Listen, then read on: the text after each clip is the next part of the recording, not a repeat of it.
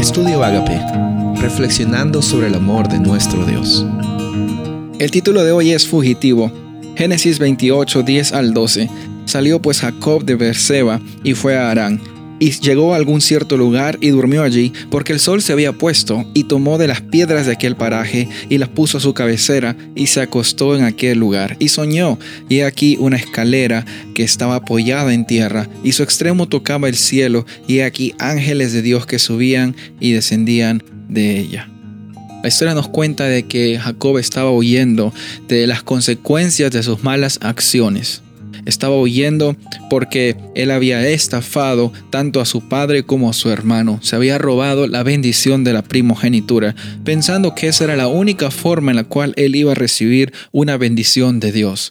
Sabes, en nuestra vida muchas veces queremos estafar el sistema, estafar o queremos ganarnos bastantes logros o bastantes cosas, adquirirlas sin importar el costo moral o sin importar lo que realmente involucra eh, el obtener esas cosas. Muchas veces sacrificamos tiempo con la familia, muchas veces sacrificamos nuestros valores, muchas veces sacrificamos eh, salud, salud emocional, salud física por aparentemente querer recibir lo que nosotros llamamos bendiciones.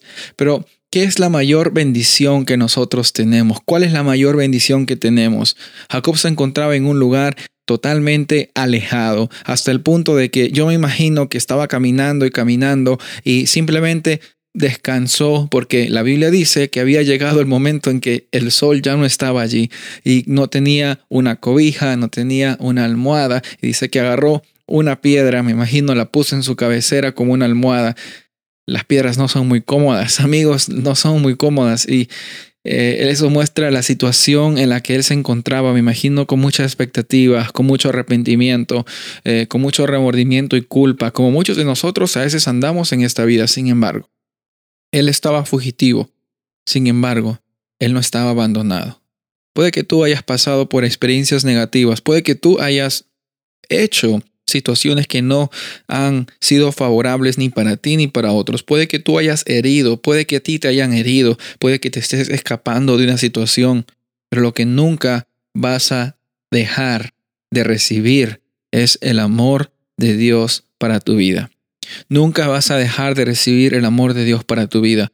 Jacob se encontraba en un lugar tan alejado, tan cansado, quizás sintiendo que no merecía nada, pero la Biblia nos dice que en ese momento, en ese lugar, en esa circunstancia, es que Dios se manifestó y mostró que realmente la conexión entre el cielo y la tierra, esa escalera que simbolizaba también eh, a Jesús como eh, el que reconcilia el mundo con Dios, es la única forma en la cual nosotros podemos ser salvos.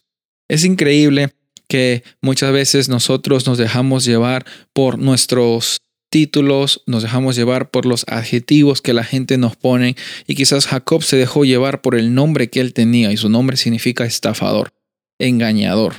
Es un nombre muy agradable, ¿verdad? Sin embargo, la Biblia nos dice de que Jacob se dejó llevar por su nombre y muchas veces nosotros también hacemos lo mismo, nos dejamos llevar por lo que la gente dice que quienes somos. Sin embargo, en esta ocasión, el llamado que Dios te otorga para ti es que recuerdes que no hay adjetivo que este mundo te pueda poner que cambie la realidad de quién eres tú. Tú eres un hijo y una hija de Dios, creado para un propósito de vida con abundancia. No estás aquí por una casualidad y no estás aquí como una víctima tampoco. En esta ocasión, la invitación es de que sin importar si te encuentras como Jacob o si te encuentras en una situación difícil, nunca te olvides que hay un Dios que está dispuesto a estar contigo. Soy el pastor Rubén Casabona y deseo que tengas un día bendecido.